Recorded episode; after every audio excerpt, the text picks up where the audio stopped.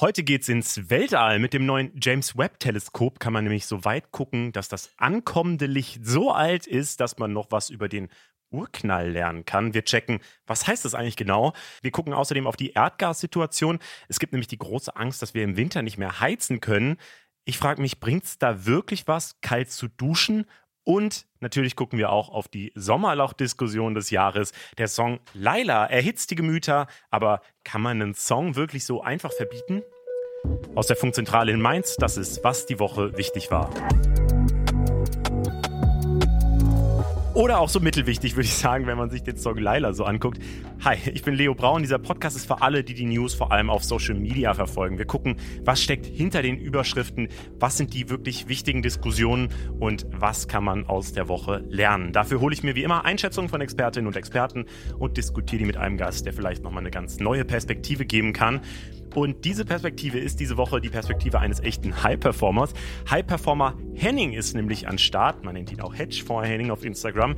Äh, da macht er eine Meme-Seite, vor allem über Finanz- und Wirtschaftsthemen.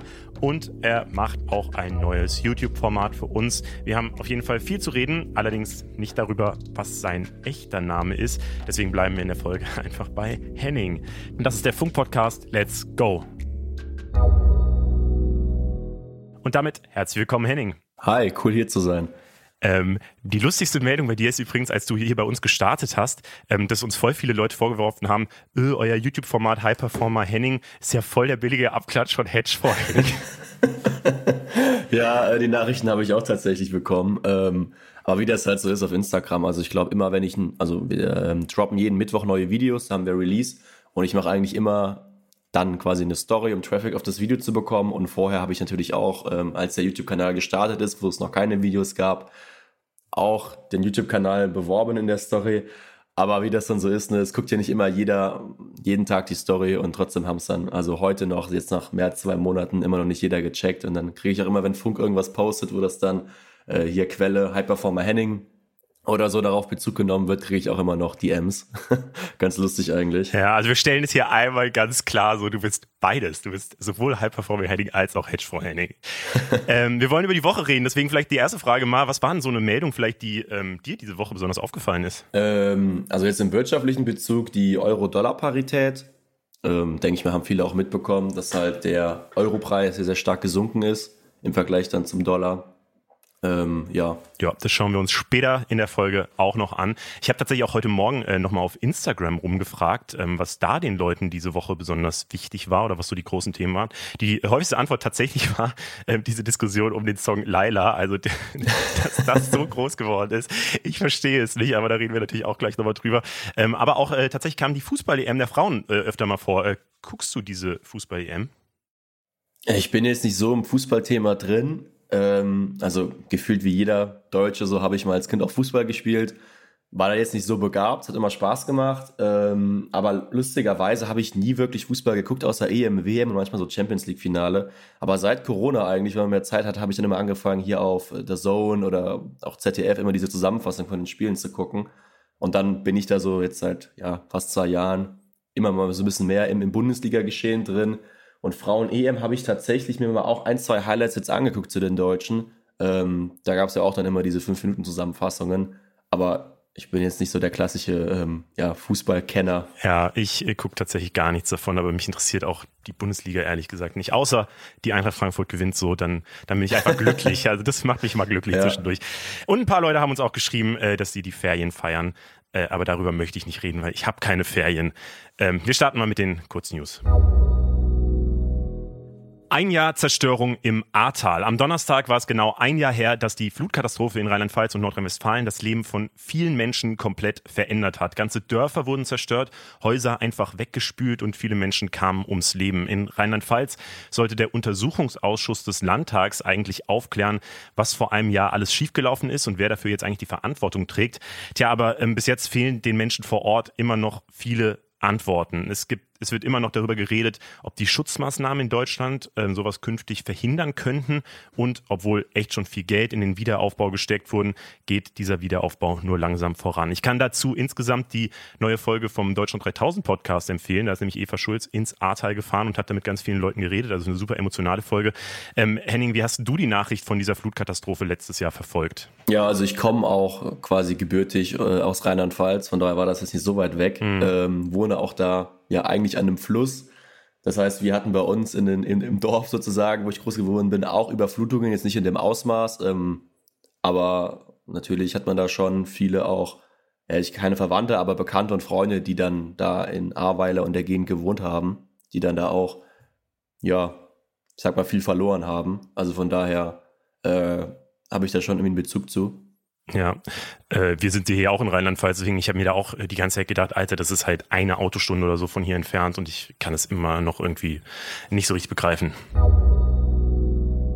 Hochzeit auf Sylt. Christian Lindner hat am letzten Wochenende die Journalistin Franka Lehfeld geheiratet und ich habe wirklich überhaupt keine Lust darüber zu reden, äh, weil ich es wirklich unwichtig finde und äh, deswegen skippen wir das einfach. Regierungskrisen. Relativ viele Länder haben gerade Probleme mit ihren Regierungen. In England natürlich, äh, da sind gerade noch fünf KandidatInnen als Nachfolge für Boris Johnson im Rennen. Spätestens am 5. September soll das dann feststehen, wer Nachfolge wird. In Sri Lanka ist der Regierungschef jetzt gerade zurückgetreten, nachdem es in den letzten Wochen Massenproteste gegen ihn gab und die Demonstranten ja sogar im Präsidentenpalast sich ausgebreitet haben. Die ganze Situation erklärt unser Auslandsformat Atlas auf YouTube. Ähm, kann ich euch empfehlen, das Video. Und in Italien Italien gibt es jetzt auch mal wieder Regierungsprobleme. Die populistische Fünf-Sterne-Bewegung wollte nämlich nicht für ein Hilfspaket abstimmen, weil sie sagen, 23 Milliarden Euro Hilfen für Familien und Unternehmen, das ist nicht genug. Ministerpräsident Mario Draghi, der dieses Hilfspaket eigentlich ähm, ja, der das verabschiedet hat, weil es wurde dafür sogar abgestimmt, hat dann aber gesagt, er braucht den Rückhalt von allen Parteien, weil er halt so eine sogenannte Einheitsregierung führen will. Deswegen hat er am Donnerstag seinen Rücktritt erklärt. Der Präsident von Italien hat dann aber diesen Rücktritt abgelehnt, damit es jetzt nicht zu einer Regierungskrise kommt. Und deswegen soll jetzt nächste Woche entschieden werden, was passiert. Das heißt, nächste Woche werden wir ziemlich sicher nochmal auf diese Situation ein bisschen detaillierter drauf gucken. Ist ja ein bisschen kompliziert, aber es könnte auf jeden Fall auf Neuwahlen in Italien hinauslaufen. Ähm, Henning, wie sehr verfolgst du solche solche Auslandsthemen? Ähm, also jetzt italienische Politik eigentlich gar nicht. Äh, dass Boris Johnson jetzt zurückgetreten ist, das habe ich mitbekommen.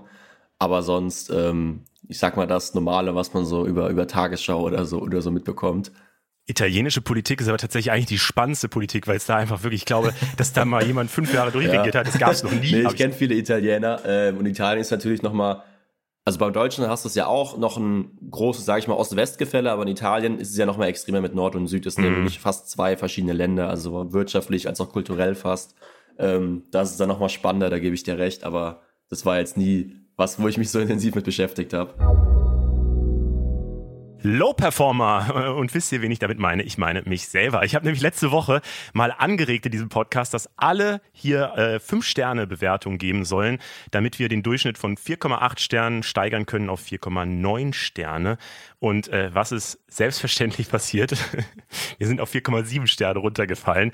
Ähm, leider weiß ich nicht, woran das liegt, weil man kann ja bei Spotify keine Bewertung äh, da reinschreiben. Ähm, deswegen schreibt uns gerne eine Nachricht auf Insta, wenn euch irgendwas nicht gefällt. Ich habe mal so ganz grob die Vermutung, dass es irgendwas mit Rezo zu tun haben könnte. Ähm, Henning, wenn ich dich schon mal da habe als echter High-Performer, so, ähm, du musst mir den Tipp geben, wie kommen wir wieder auf die 4,8 Sterne? Oder müssen wir direkt auf 5,0 zielen? Ähm, ja gut, das ist natürlich die Frage, was ist so die Zielgruppe und was haben die für, ich sag mal, Bedürfnisse, also was will die Zielgruppe hören. Deshalb eigentlich der Aufruf ganz gut, dass die Leute vielleicht auch Themenvorschläge oder Gäste vorschlagen können, ähm, dass die Leute, die den Podcast regelmäßig hören, dann auch ja, länger das Ganze hören oder die mehr an den Podcast gebunden sind, hätte ich jetzt einfach mal so pauschal gesagt. Und dass sie Bewertungen abgeben, das musst du jetzt auch nochmal sagen. Genau, ja. das natürlich. 5,0 Sterne. So, wir kommen mal zu den Themen, wo wir ein bisschen äh, ausführlicher drüber reden. Und wir springen als erstes thematisch mehrere Milliarden Lichtjahre weiter. Henning, ähm, hast du diese Bilder vom James Webb Weltraumteleskop gesehen? Ich glaube, die sind ja durchs ganze Internet gegeistert.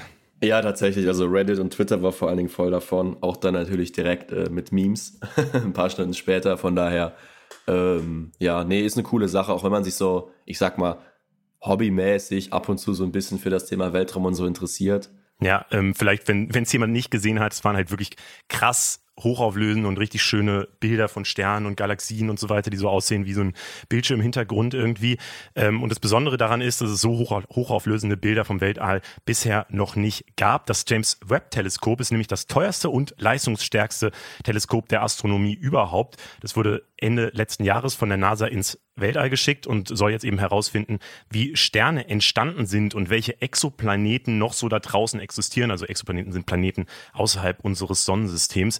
Also die Bilder sind ja an sich erstmal mega schön, aber ich finde halt auch die Vorstellung relativ krass, dass es so ein Teleskop geschafft hat, so scharfe Bilder von äh, so vielen weit, weit entfernten Galaxien zu machen. Die Daten, die man dadurch gewonnen hat, sollen jetzt Forschenden auf der ganzen Welt zur Verfügung gestellt werden, damit sie dann damit arbeiten können. Und äh, ich habe mich gefragt, was bringt es eigentlich? Deswegen äh, habe ich Dr. Susanna Randall befragt. Die ist Astrophysikerin und Moderatorin von Terra X im ZDF. Und die hat mir erzählt, wie die Fotos in der Astrophysik ankamen, also bei den Personen, die sich jeden Tag mit dem Weltall befassen. Die ersten Bilder des James Webb Space Teleskops haben die Astronomiewelt in Erstaunen versetzt äh, und wirklich auch zum Jubeln gebracht. Ähm, also ich hatte fast Tränen in den Augen, als ich die Bilder zum ersten Mal gesehen habe. Und das Besondere an diesen, diesen Bildern ist wirklich, dass sie das riesige Potenzial dieses neuen Teleskops aufzeigen. Also die Qualität jedes einzelnen Bildes, ähm, die kam ja aus den unterschiedlichsten Forschungsbereichen, war einfach phänomenal. Also wir haben eine Sternentstehungsstätte gesehen wie nie zuvor. Wir haben einen sterbenden Stern gesehen. Wir haben uns ähm, interagierende, verschmelzende Galaxien angeschaut. Wir haben die Atmosphäre eines Exoplaneten untersucht und wir haben bis an den Rande des Universums geschaut mit diesen ersten Bildern. Und das wirklich Spannende ist das Potenzial, das sie aufzeigen. Also ich bin wirklich gespannt, was die Wissenschaft mit diesem wirklich einzigartigen Teleskop in den nächsten 10, 20 Jahren alles erreichen kann. Und diese ersten Bilder haben dafür den Startschuss gesetzt. Und sie hat gerade schon gesagt, das ist ein wirklich einzigartiges Teleskop ähm, und das, wie gesagt, halt auch richtig wichtig für die Wissenschaft ist. Deswegen wollte ich nochmal genau wissen, was dieses äh, Teleskop so besonders macht. Zuerst mal, dass es im Weltraum ist. Und das heißt, es hat einen durch unsere Erdatmosphäre ungetrübten Blick in den Kosmos. Das andere ist, dass das James Webb Space Teleskop das größte Weltraumteleskop aller Zeiten ist. Es hat einen Spiegeldurchmesser von 6,5 Metern. Und das andere, was an James Webb so besonders ist, ist, dass es im Nah- und Mittelinfrarotbereich beobachtet. Das ist ein Licht, das wir mit unseren Augen gar nicht sehen können. Und dieser Wellenlängenbereich ist sehr, sehr interessant für die astronomische Forschung, weil es dort viele offene Fragen gibt. Also wir können im Infrarotbereich zum Beispiel sehen, wie Sterne in Gas- und Staubwolken geboren werden. Oder wir können Planeten, die um andere Sterne als die Sonne kreisen, gut beobachten. Also wir können die erkennen und wir können auch die Atmosphäre analysieren und schauen, wie die Atmosphäre zusammengesetzt ist. Und wir können wirklich in die Wiege unseres Universums schauen und die allerersten Galaxien beobachten. Also das James Webb Teleskop wird auf jeden Fall die Forschung in der Astronomie in den nächsten Jahren revolutionieren. Dr. Susanna Randall war das, die erklärt hat, warum das Teleskop so besonders ist. Und äh, es ist auch besonders, weil es besonders teuer war. Also 10 Milliarden Dollar hat das ganze Projekt bisher gekostet und ursprünglich geplant waren tatsächlich nur eine Milliarde. Also das Thema teurer als eigentlich gedacht. Das ist eine Dimension, äh, die die Hamburger äh, Elbphilharmonie und der Berliner Flughafen nicht geschafft haben, das zehnmal teurer zu machen. Ähm, deswegen vielleicht mal auf den äh, Aspekt drauf geguckt, Henning. Ähm, du bist ja Finanzexperte so. Ähm, findest du, diese Investition hat sich gelohnt?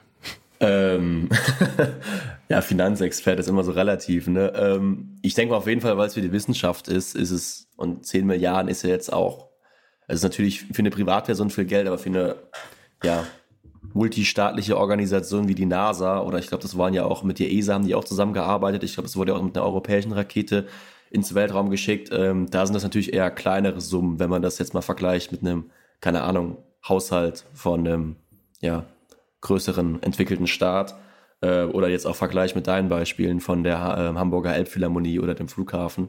Also das ist, glaube ich, das Geld in so ein Teleskop besser investiert langfristig. Voll, vor allem, was man da alles für Sachen rausfinden kann. Das ist ja bei so Grundlagenforschung, das es ja am Ende ist, äh, immer so ein bisschen schwer nachvollziehbar im ersten Moment, warum man diese Informationen braucht. Aber am Ende fallen halt so viele in, äh, ja, Entwicklungsmöglichkeiten und äh, Innovationsdinge irgendwie raus, dass das, glaube ich, sich in jedem Fall sowas lohnt. Ähm, Aber die Sache, die für mich eigentlich der größte Mindblower an der Sache ist, ist es mit dem Teleskop, kann man ja tatsächlich auch in die Vergangenheit gucken. Auch das hat mir Dr. Randall dann nochmal erklärt. Mit dem James Webb Space Telescope schauen wir, wie übrigens mit allen Teleskopen, nicht nur weit weg, sondern auch in die Vergangenheit. Und das ist einfach so, weil das Licht, das uns von den fernen Galaxien zum Beispiel erreicht und mit dem Teleskop eingefangen wird, eine endliche Geschwindigkeit hat. Also die Lichtgeschwindigkeit ist 300.000 Kilometer pro Sekunde. Und das ist natürlich für Menschen unvorstellbar schnell. Aber wenn man jetzt überlegt, wie groß das Universum ist, dann braucht das Licht doch eine bestimmte Zeit, bis es bei uns ankommt. Und das sieht man sogar bei der Sonne, äh, bei unserem nächsten Stern, der ja relativ gesehen sehr, sehr nah an uns dran ist. Selbst da schauen wir acht Minuten in die Vergangenheit. Denn so lange braucht das Sonnenlicht, um die Erde zu erreichen. Und wenn wir jetzt bis zu den fernsten Galaxien schauen, wie es in dem Deep Field vom James Webb Space Telescope der Fall war, dann schauen wir bis zu 13 Milliarden Jahren in die Vergangenheit. Ähm, das ist wirklich unvorstellbar. Also ähm, im Vergleich dazu, das Universum ähm, ist 13,8 Milliarden Jahre alt. Also wir schauen nicht nur unvorstellbar weit weg, sondern auch unvorstellbar weit in die Vergangenheit, bis wirklich in die Wiege unseres Universums. Tja, mal gucken, was sie da so sehen, ne? Ähm, ich finde ja solche, solche äh, technischen Sachen einfach ultra krass und ich liebe das, wenn solche, wenn solche Meldungen zu irgendwelchen krassen neuen Entwicklungen rauskommen und man sich da so ein bisschen reinhören kann. Wie ist es bei dir? Begeistert dich solche äh, ja, Astronomie oder Wissenschaft generell auch so? Ähm, generell ja, sowas schon. Ähm, als Kind natürlich war ich dann immer, immer Star Wars-Fan, da hat man dann immer so ein bisschen Bezug zu, zum Weltraum und sowas. Ähm, also auf dem, auf dem Feld schon jetzt allgemein naturwissenschaftlich kommt es natürlich immer so ein bisschen aufs, aufs Themengebiet an. Ähm, aber was mich immer, also ja, wie du schon gesagt hast, äh, gerade auch wenn man diese Vergleichsbilder sieht, also jetzt vom neuen ähm, ja, James Webb Teleskop im Vergleich zu dem Hubble, ich glaube, da gab es ja dieses Bild, was, habe ich auf Twitter relativ oft gesehen, ähm, von diesem, ich sag mal, Nebel, was man dann so, sag ich mal, in alt gesehen hat und dann in neu, wie es halt viel detaillierter war, dass du halt noch viel mehr Details gesehen hast. Ja, es wird auf jeden Fall spannend, was da in Zukunft noch so alles kommen wird. Deutschland hat Angst vorm Winter und das liegt am sogenannten Gaskrimi, wie man ihn nennen könnte, äh, der diese Woche nochmal deutlich präsenter geworden ist. Die Angst ist, das Gas könnte im Winter ausgehen und gebraucht wird es ja vor allem zum Heizen, aber auch von vielen Unternehmen, die sind auf Gas angewiesen. Ähm, deswegen fasse ich hier einmal nochmal kurz zusammen, was eigentlich passiert ist. Am Montag wurde die Gaspipeline Nord Stream 1, die russisches Gas nach Deutschland transportiert, für Wartungsarbeiten für ganze zehn Tage abgeschaltet. Das ist eigentlich eine Routine und muss halt manchmal gemacht werden, aber normal normalerweise herrscht eben auch kein Krieg in der Ukraine und normalerweise sind dann auch die Gasspeicher zu dem Zeitpunkt gut gefüllt. Das ist jetzt gerade aber nicht so und die große Angst ist eben, Russland könnte die Gasleitung einfach ausgeschaltet lassen und damit haben wir dann in Deutschland ein echtes Problem. Das klingt so im ersten Moment irgendwie abstrakt, was sollen wir denn mit Gas? Heißt aber jetzt schon, dass in manchen Sportvereinen nur kalt geduscht werden kann nach dem Training, weil eben warmes Wasser ähm, Gas braucht, damit man es warm machen kann. Manche Hallenbäder sind schon geschlossen, Sportvereine ähm, erwarten merken, dass sie zum Teil die Stromrechnungen nicht mehr bezahlen können und vielleicht sogar zumachen müssen. Und äh, die EU plant wohl gerade auch vorzugeben, dass Büros im nächsten Winter maximal auf 19 Grad aufgewärmt werden dürfen. Ähm, manche äh, nehmen sogar schon das Wort vom Gas-Lockdown in den Mund, dass man dann gar nicht mehr ins Büro gehen kann, weil es am Ende alles noch mehr Gas kosten könnte. Ähm, also ist schon wirklich ein super relevantes Thema und Wirtschaftsminister Habeck guckt deswegen gerade richtig intensiv, wie diese Situation gelöst werden kann. Ähm, das wollte ich auch mal wissen, wie man diese Situation löst, lösen kann. Und ich habe deswegen bei Professor Dr. Oliver Holtemöller nachgefragt. Der ist stellvertretender Präsident des Leibniz-Institut für Wirtschaftsforschung in Halle. Ähm, ja, und ich wollte erst mal wissen, was Deutschland jetzt überhaupt machen kann. Deutschland kann eine ganze Menge tun, um sich auf eine Situation ohne russisches Gas einzustellen. Am wichtigsten sind drei Dinge. Zunächst muss geschaut werden, wie man den Energiebedarf auch ohne russisches Gas decken kann, also alternative Lieferanten für Gas erschließen oder auch sich überlegen, ähm, wie man zum Beispiel Strom übergangsweise auch stärker mit Kohle herstellen kann. Der zweite Bereich ist der Verbrauch sollten Anstrengungen unternommen werden, sowohl in der Industrie, in der Wirtschaft als auch bei den privaten Haushalten, den Gasverbrauch weiter zu reduzieren. Und drittens, das ist auch ganz wichtig, auch wenn russisches Gas weiter fließt, haben wir ja einen starken Anstieg des Preises von Gas, das ist sowohl für die Industrie als auch für die Haushalte sehr belastend. Und die Wirtschaftspolitik muss sich auch Gedanken machen, wie es einen gerechten Ausgleich für Härten im Zusammenhang mit dem Preisanstieg für Gas gibt. Ja, tatsächlich warnt die Bundesnetzagentur, dass sich die Gaspreise im nächsten Jahr verdreifachen könnten. Deswegen ist es vielleicht äh, wirklich eine ganz gute Idee, mal zu überlegen, wie man das ein bisschen sparen kann, einfach um selber ein bisschen Geld zu sparen. Ähm, in dem Zusammenhang wird ja auch gerade viel übers Duschen geredet. Also habe ja gesagt, irgendwie fünf Minuten duschen ist ja schon lang und man sollte eher kalt duschen und so. Äh, andere werfen ihm jetzt deswegen vor, den Deutschen sogar ins Badezimmer rein regieren zu wollen. Ähm, vielleicht mal an dich gefragt, Henning, ähm, achtest du gerade so ein bisschen auf deinen persönlichen Energieverbrauch? Ähm, also beim Duschen jetzt nicht. Und ich meine, wenn man arbeitet, ist man irgendwie zwangsläufig am Computer oder sowas. Von daher ist es schwer, das zu reduzieren, würde ich mal behaupten. Ich weiß jetzt nicht, was ich, also ob man jetzt irgendwelche großen Energiefresser hat äh, im Alltag. Also ich bin Mensch, mir ist eh immer warm. Das heißt, die Heizung ist eigentlich fast nie an. Das ist vielleicht in dem jetzt, äh, in der Situation ganz gut. So aktuell wäre es auch komisch, wenn du die Heizung jetzt so diese Woche angemacht hättest. Nee, aber ich meine auch im Winter, genau.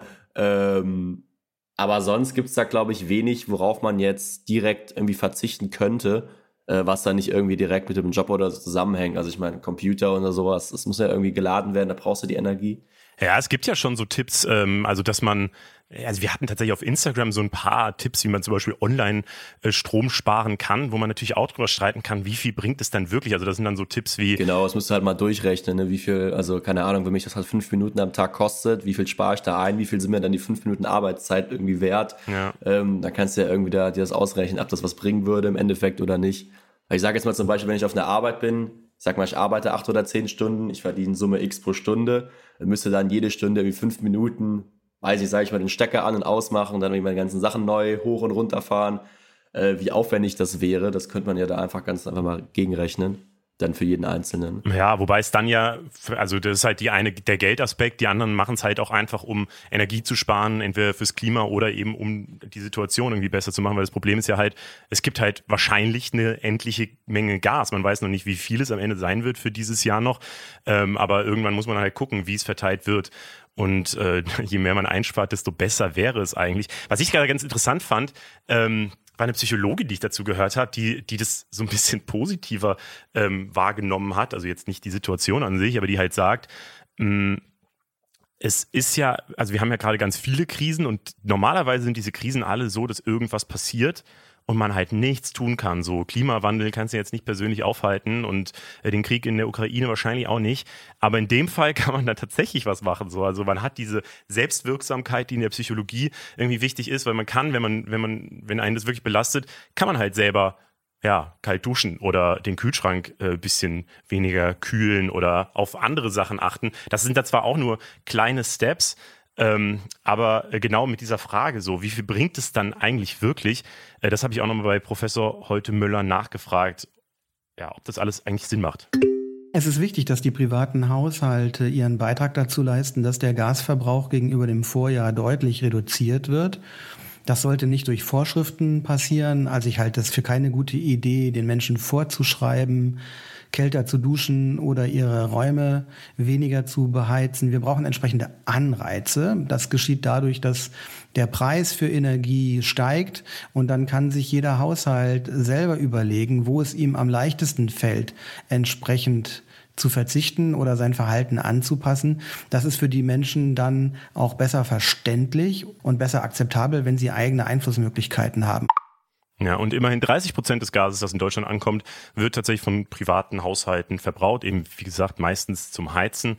Ähm, noch ein bisschen mehr Gas wird von der Industrie verbraucht, nämlich so 40 Prozent.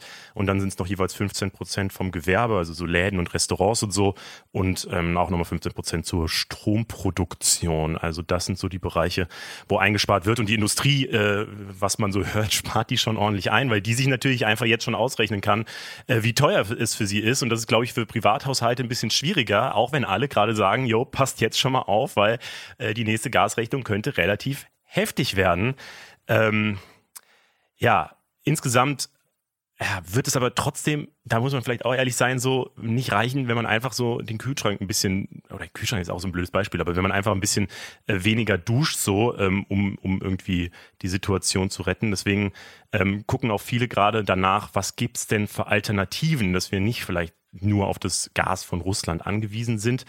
Ähm, da wollte ich von dem Herrn Professor Dr. Höltemeller auch nochmal wissen, wie realistisch es ist, dass wir ähm, ja vielleicht die Atomkraftwerke wieder anschalten, die dann ja eben diese 15 Prozent, die zur Stromproduktion genutzt werden von dem Gas, dass wir die da zumindest einsparen können.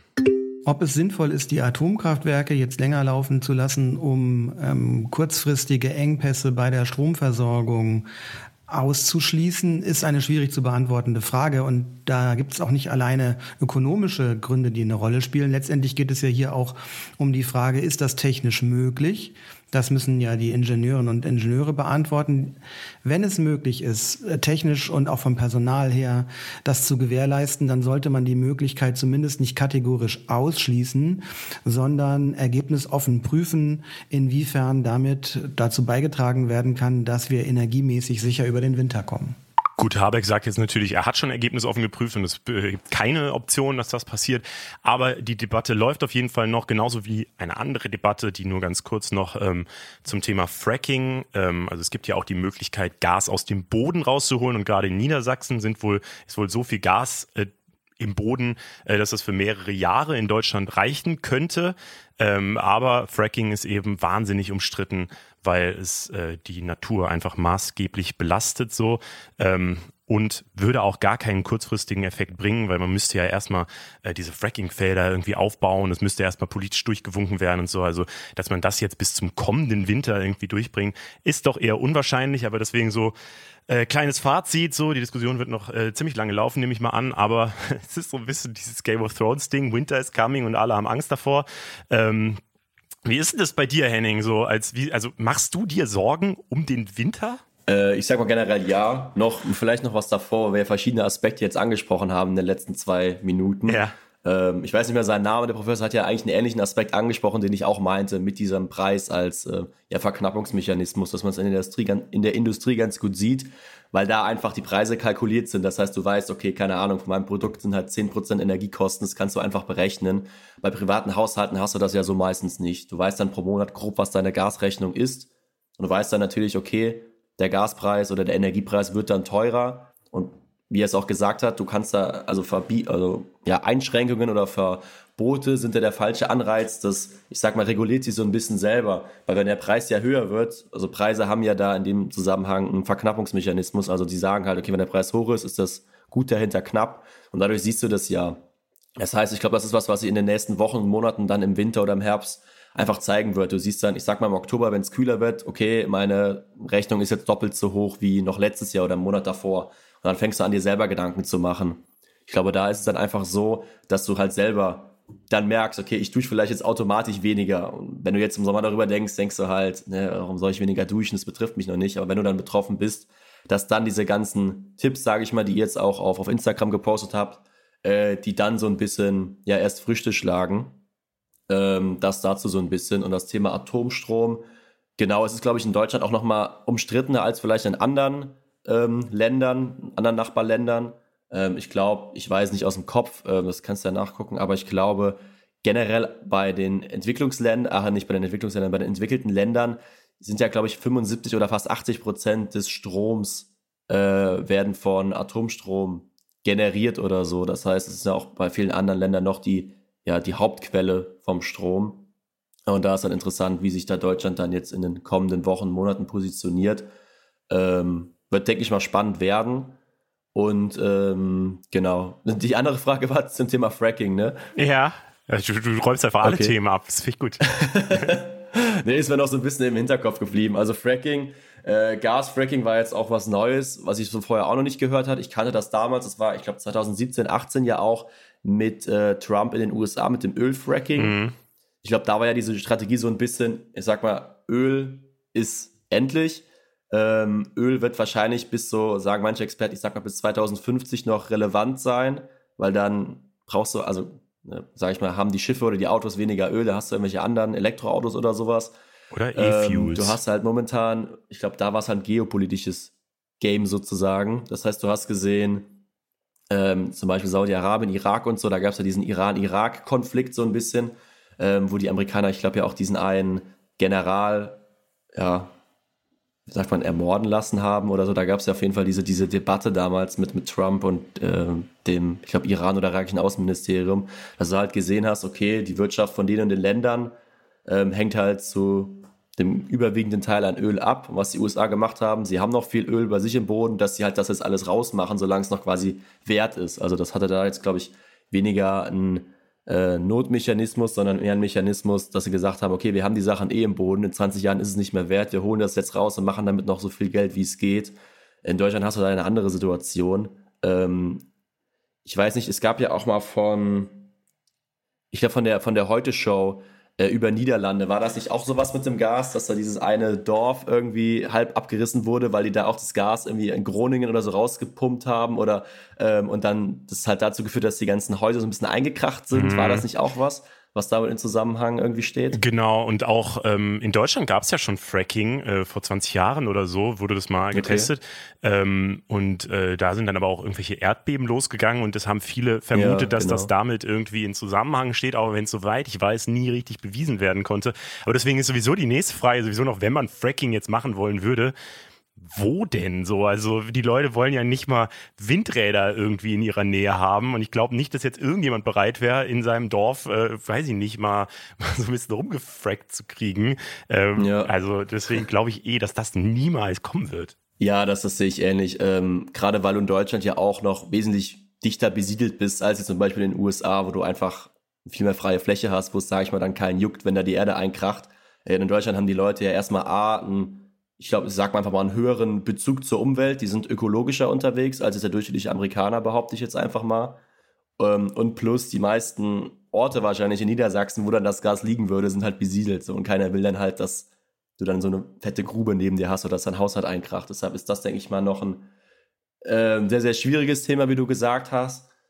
Natürlich ist es dann die Frage, wie sich das jetzt in den nächsten Monaten oder vielleicht auch Jahren mit der Versorgung ausspielt. Also was es dann für andere Alternativen gibt. Ähm, ich sag mal, wenn es dann ein Worst-Case-Szenario gibt, das dann wäre, wir müssen das aus der Erde holen oder ich sag mal, wir frieren alle auf gut Deutsch gesagt, dann ist es vielleicht mal was anderes, weil es dann mehr in die Substanz geht.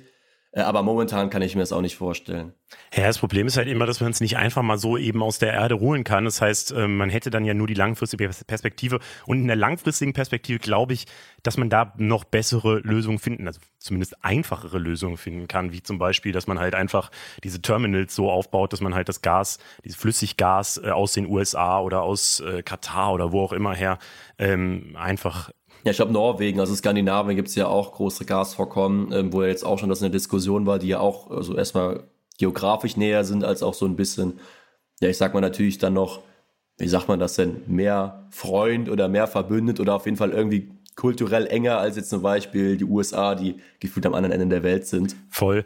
Ähm, vielleicht nochmal zu dem Aspekt, den du vorhin gesagt hast, mit ähm, wie kriegt man die Leute eigentlich dazu, mehr Gas zu speichern? Ich glaube auch, dass ähm, dass ja der Preis dann natürlich ein Anreiz ist, aber ich glaube, äh, ganz oft ist es bei Privat, also bei Menschen einfach, äh, nicht alles so wahnsinnig durchkalkuliert, auch wenn in der BWL äh, ganz viele Leute vom Homo economicus ausgehen und denken, alle würden alles durchdiskutieren, äh, durchrechnen. Ich glaube, also ich merke das so, ich habe relativ neu eine Smartwatch, ne? Und dann steht da immer, wie viel Sport ich heute gemacht habe. Und ich bin wirklich so einfach gestrickt, dass ich dann denke, ich will den Kreis jetzt zumachen und mache und gehe deswegen dann, keine Ahnung, um 22 Uhr doch noch mal kurz raus und keine Ahnung, ob ich jetzt joggen gehe oder zumindest so ein bisschen schneller um, um, die, um den Block ziehe oder so, einfach damit dieser Scheißkreis zu ist. Ähm, und ich frage mich immer, gäbe es nicht so eine Möglichkeit, das einfach psychologisch ein bisschen mehr aufzustellen, dass man, weiß ich nicht, irgendwie jeder kriegt so, ein, so, ein, so, eine, so, ein, so eine Uhr und äh, man, dann steht da halt, du hast so und so viel Gas heute zur Verfügung. Man kann zwar drüber gehen, aber äh, das ist dann quasi so die empfohlene Menge oder keine Ahnung. Das ist wahrscheinlich auch ein ganz furchtbarer Vorschlag, den alle ganz schlimm finden würden. Aber nee, aber ähm, das voll. Also das, äh, das sind ja Mechanismen, die du auch oft bei Unternehmen siehst. Zum Beispiel bei Netflix gibt es ja dieses Bing-Watching. Das heißt, nachdem die eingeführt haben, dass unten diese Serie automatisch weiterläuft. Mhm. Ähm, ist es halt, ich, keine Ahnung, ich habe jetzt da keine, keine genauen Zahlen, aber du hast halt schon einen deutlichen Anstieg gesehen, dass die Leute halt länger auf der Plattform bleiben. Genau dasselbe ist ja auch so ein bisschen bei dem Thema Organspende, dass man das halt von Anfang an, also so sage ich mal, per Default sagt, okay, du bist automatisch Spender, außer du aktiv widerrufst im Ganzen oder halt andersrum.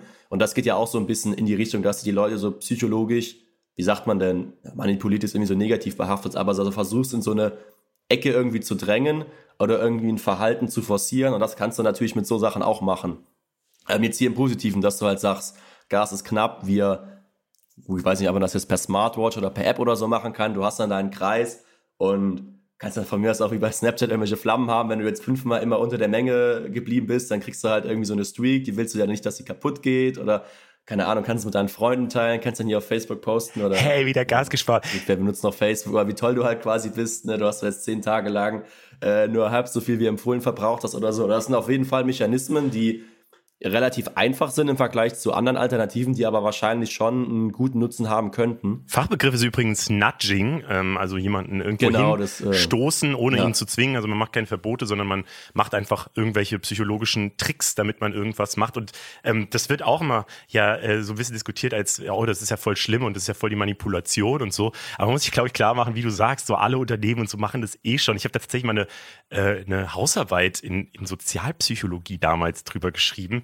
ähm, dass das Wort normal, also alle wollen immer normal, so auch wenn sie ins Restaurant gehen. Und da gab es mal so eine äh, größere Studie in den USA, ähm, wo die bei so Fastfood-Läden einfach die Größe des äh, Softdrinks äh, umbenannt haben. So, da war einmal halt 0,5 normal, einmal 0,2 normal und einmal ein Liter normal. Die Leute haben immer normal genommen und dann auch leer getrunken. So, deswegen also da, ja, das ist auch ein ganz großer Grund anscheinend für die, äh, fürs Übergewicht in den USA, dass die Leute, dass da halt einfach normal immer viel größere Getränkegrößen sind, so als das hier ist. Und das, ja, und dieses Ganze, man kann immer nachfüllen und so, dann wird natürlich auch mehr nachgefüllt und so.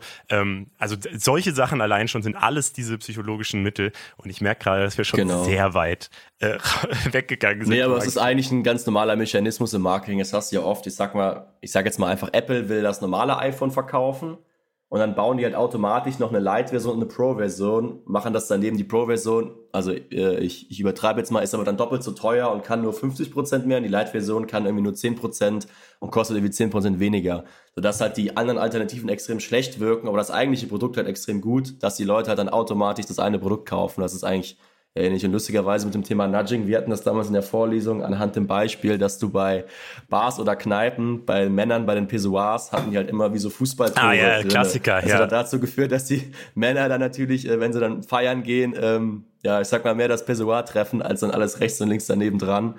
Was dann auch gute Ergebnisse ähm, ja, hervorgebracht hat für die Bar oder für das Restaurant da sollte sich die Politik mal Gedanken machen, wie man das auf Gas übertragen kann, diese ganzen Sachen. Und nicht immer irgendwie, also diese Verbotdiskussion finde ich auch immer da ein bisschen anstrengend, weil die, glaube ich, am Ende manchmal auch einfach das Gegenteil bewirken und Leute einfach so ein bisschen. Ja, die, die Leute sind dann so ein bisschen trotzig auch teilweise. Sie machen es dann trotzdem, weil sie dann sagen, äh, was willst du von mir? Ähm, ich mache es jetzt das Recht. Voll. Es ist ja jetzt gerade wirklich diese Diskussion, dass man gefühlt äh, extra lange duscht, damit man mal in dem Habeck eins auswischt und so. Das, ich finde es so bescheuert. Naja, kommen wir mal zu einem wirklich, wirklich wichtigen Thema. Der Song Laila ist auf der Eins in den Charts. Äh, das ist tatsächlich das erste Mal, dass ein Ballermann-Hit die Charts dominiert. Das finde ich tatsächlich interessant.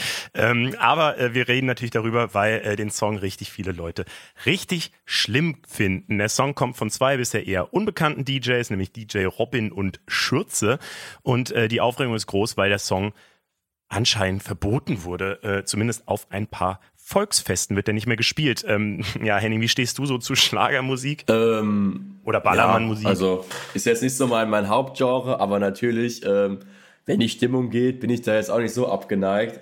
Ähm, ich habe das auch erst, ich glaube, ich habe mal vor zwei oder drei Wochen oder so, ich weiß gar nicht, ob das Lied da überhaupt schon gab, aber vor vielleicht sagen wir mal zwei Wochen, ein Kumpel, das mal so singen gehören, dachte mir da gar nichts, weil ich dachte, okay, das ist halt so ein normales Malle Schlagerlied.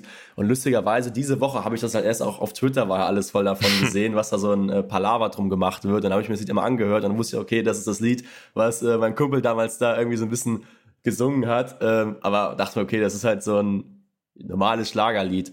Ähm, aber ist aber ja auch gar nicht so ja, ich, unterschiedlich. Es ist ja gar nicht so unterschiedlich zu anderen Ballermann-Liedern. Das hat mich halt so gewundert. Ja, also hier, was gibt's denn da? Dicke Titten, Kartoffelsalat und so. Das ist ja schon alles. Also ja. ist ja jetzt nichts Neues, sage ich mal. Aber ähm, vielleicht, ich fasse mal kurz die Diskussion zusammen, falls es irgendjemand nicht mitgekriegt hat. Ähm, also in dem Song geht's um eine Bordellbesitzerin, die äh, Laila heißt eben. Und äh, ja, Die heißt wahrscheinlich Laila, weil sich das reimt auf geiler, weil sie ist schöner, jünger, geiler und ähm, hat eine pralle Figur und blondes Haar. Das ist so die Beschreibung, die man von ihr bekommt. Ähm, das finden halt viele sexistisch und äh, ja, das Volksfest in Würzburg hat eben irgendwann mal eine Regel aufgestellt, dass sie keine sexistischen Songs mehr spielen wollen. Deswegen haben sie jetzt auch gesagt, das Lied wollen wir hier bei uns nicht hören und auch die Kirmes in Düsseldorf ist dann nachgezogen ähm, und parallel dazu, auch da ist wieder die Trotzreaktion direkt eingetreten, ähm, gibt es den Hashtag Free Lila zum Beispiel auf Twitter, äh, wo sich viele Fans ähm, diesen Song nicht verbieten lassen wollen. Und ja, ich weiß nicht, wie findest du die Diskussion? Ich finde sie komplett absurd, ehrlich gesagt. Ja, also ich glaube, es ist halt, also ich habe ehrlich gesagt nur davon gehört, dass es verboten würde, weil so viele darüber aufgeregt haben, dass es verboten wird. Also mhm. ich kenne wirklich gesagt, ich habe doch fast keine Stimme oder so gehört, die halt sage ich mal, dafür gesprochen hat, sondern alle Leute, die sich darüber aufregen, dass es verboten wird. dann hat sich ja, glaube ich, auch auf Twitter hier der Justizminister gemeldet. Jesus hat ja auch was in seiner Story dazu gepostet. Also ist ja äh, marketingtechnisch auch wieder das Beste, was eigentlich dem Song passieren konnte. Ist ja, glaube ich, so ein bisschen, war das nicht auch bei Falco damals mit Genie das Wort verboten und dadurch, weil das halt dann in aller Munde war, kam das irgendwie auch erst in die Charts. Also ich denke mal, das ganze Verbot und der ganze Trubel hat natürlich da jetzt so marketingtechnisch den denke ich mal, auch äh, Platz, äh, Chartplatz 1 den gesichert. Ich weiß nicht, ob das sie dann auch ohne Verbot oder so jetzt in die Platz 1 gekommen wäre. Es war tatsächlich schon, es ist glaube ich schon seit drei Wochen oder so auf der Nummer 1. Also ja, das kam okay. tatsächlich. Ja gut, dann, nee, dann, dann schon. Vor der Diskussion, okay, aber. Da bin ich gar nicht dann so ah, äh, in, äh, unterwegs. Aber trotzdem hat es dem natürlich massiv Aufmerksamkeit gegeben. Vielleicht nochmal da, ähm, das Detail so, ähm, Marco Buschmann, also der Justizminister von Deutschland, hat eben getwittert, ähm, dass er ein Verbot für übertrieben halten würde oder so. Also ähm, hat sich dagegen ausgesprochen.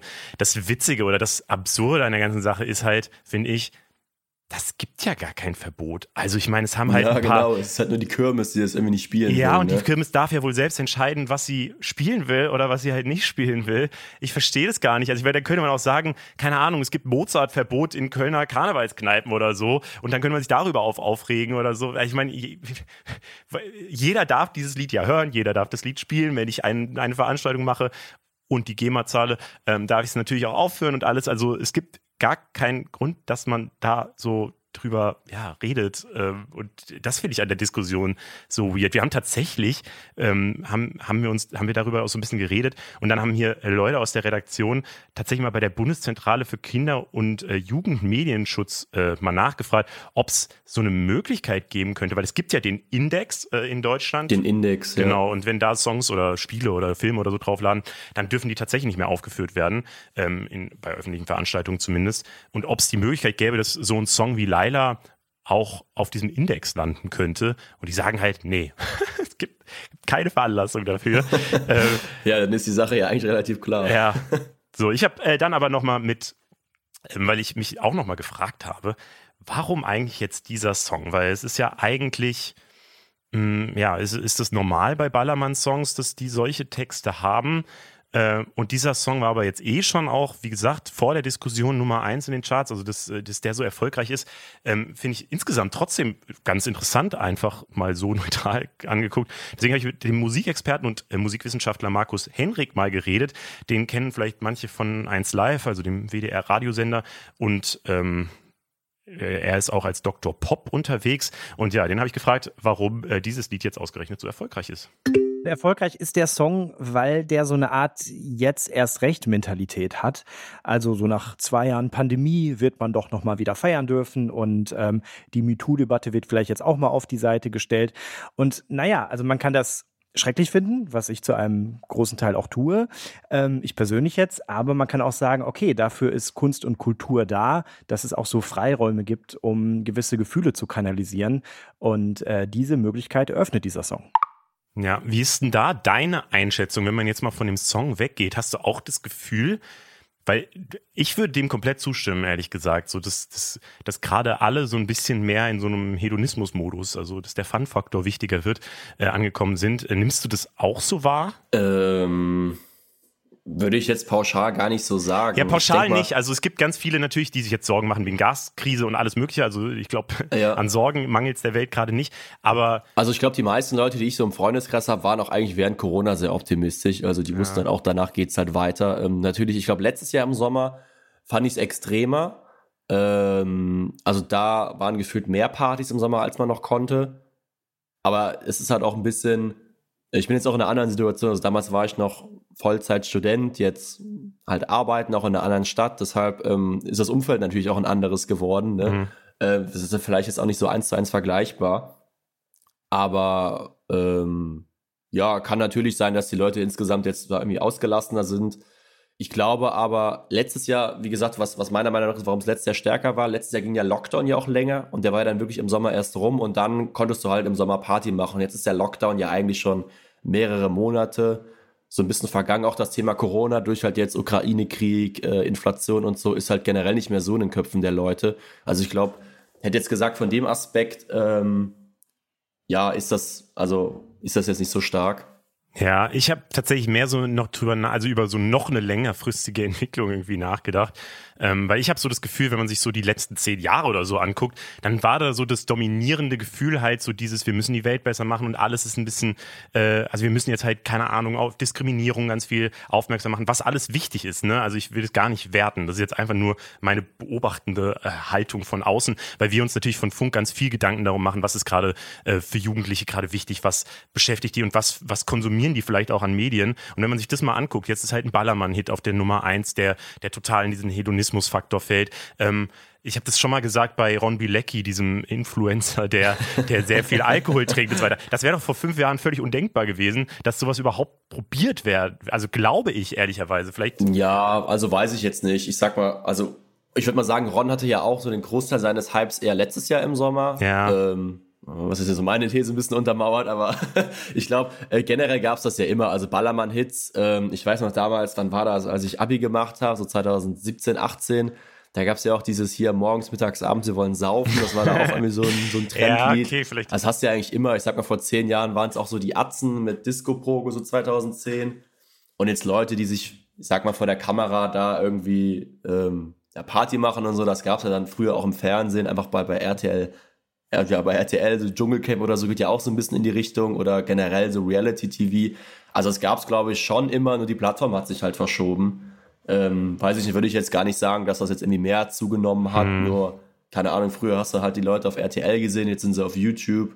Und so Lieder kommen halt alle paar, mal, äh, paar Jahre mal hoch. Ja, ja, also kann gut sein. Ich habe ich hab so ein bisschen die Wahrnehmung, dass es das wieder mehr gibt, aber es kann natürlich auch einfach sein, dass das alles immer parallel existiert, weil ich glaube, das sind auch einfach andere Menschen, die, ähm, die jetzt äh, diesen Song feiern, die, als die, die vorher, weiß ich nicht, über Diskriminierungserfahrungen geredet haben.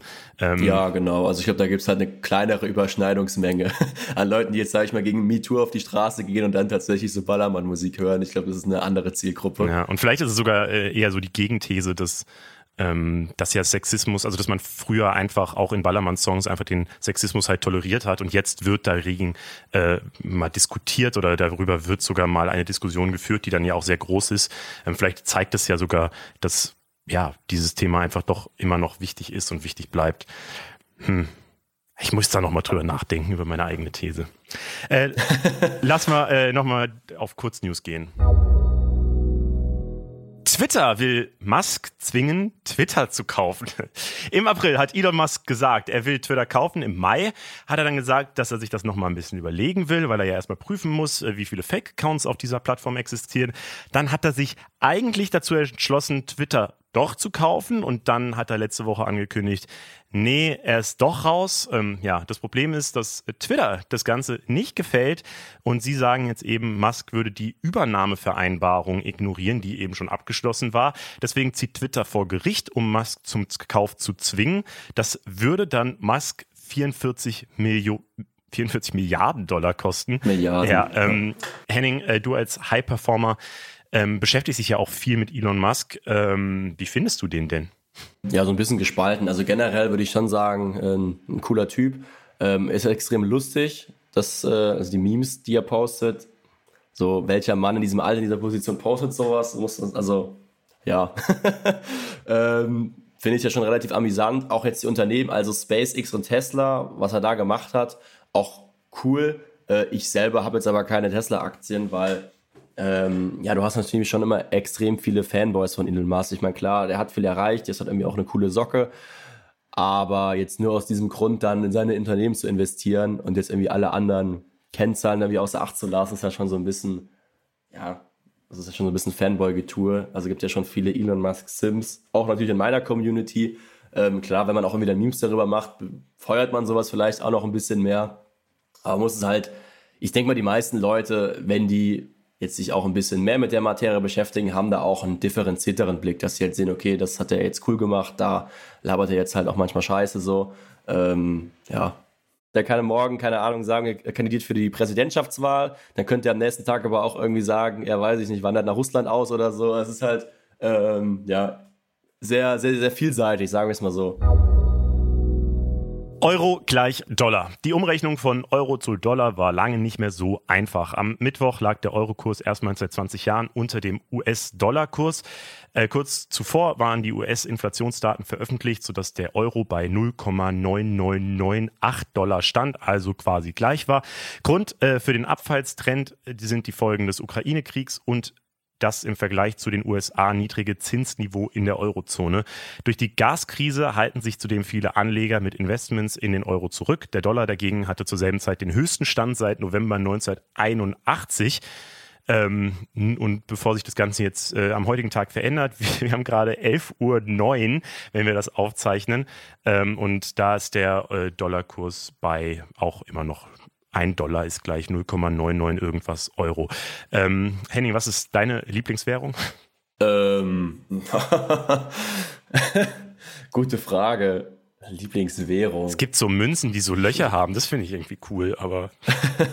ähm, ja, das ist natürlich jetzt äh, schwierig zu sagen, weil ja gerade auch die Weltwirtschaft, also wenn man das jetzt so ein bisschen makroökonomisch definieren will, ja schon sehr verwoben ist. Das heißt, also selbst der Schweizer Franken ist ja schon mehr oder weniger sehr, sehr stark an die EZB und an Euro gekoppelt. Der ist ja auch jetzt nicht so eigenständig, wie es früher mal war. Ähm, was ist meine Lieblingswährung? Ja, ich finde generell Kryptowährungen auch interessant, nur die eignen sich halt noch nicht wirklich als Währung. Von daher, ich glaube, ich habe keine Lieblingswährung. Gerade Krypto, ich dachte, das darf man jetzt nicht mehr mögen. Das ist doch.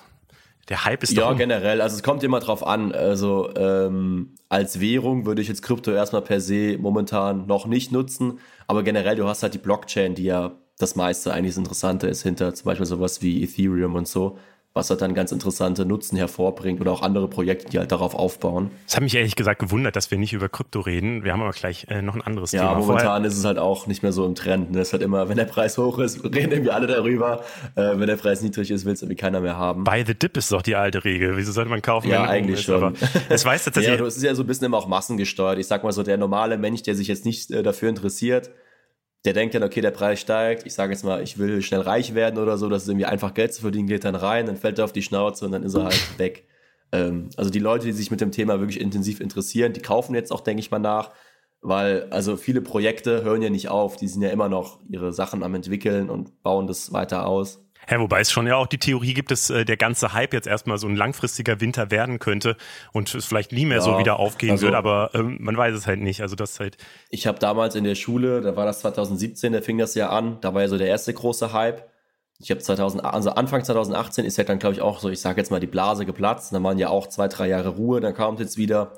Und wenn du jetzt mit 2014 war der erste Hype, ich sag mal, du hast 2014 gehabt, dann 2017, dann jetzt 2021, du hast halt schon immer so ich sag mal, Wellenbewegungen. Also ich denke mal, Krypto wird auch langfristig da bleiben, wird auch in den nächsten fünf bis zehn Jahren spannende Projekte hervorbringen. Ähm, ich denke mal auch, dass in den nächsten zehn Jahren da wieder die Preise höher sind. Ähm, aber ja, ich bin jetzt auch nicht so tief in dem Krypto-Thema drin. Also ich habe mich damals in der Schule ein bisschen mehr damit beschäftigt, aber auch jetzt während Corona wenig. Nur ein bisschen habe ich mal geguckt, okay, was hatte ich da noch? Habe dann geguckt, okay, was haben die, wie haben die sich entwickelt? Ein paar Sachen nachgekauft.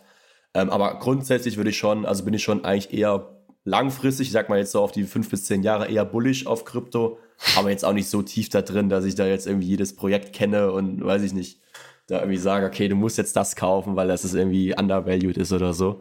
Bullish auf Krypto finde ich gut. Also bullish, dass es immer aufsteigt. Äh, aber tatsächlich, ja. äh, deine Einschätzung, ich habe ich hab zu dem Thema einen Podcast vom Economist aus den USA gehört und die sind tatsächlich auf so ein ähnliches Urteil gekommen, wobei wir da nochmal klar äh, erwähnen müssen, dass wir hier keine Investment-Tipps geben können, nee. dürfen und wollen. Wir haben ja auch, glaube ich, keine einzelnen Währungen genannt. Ja, absolut. Ähm, aber lass mal auf das Thema kommen, das du äh, mitgebracht hast.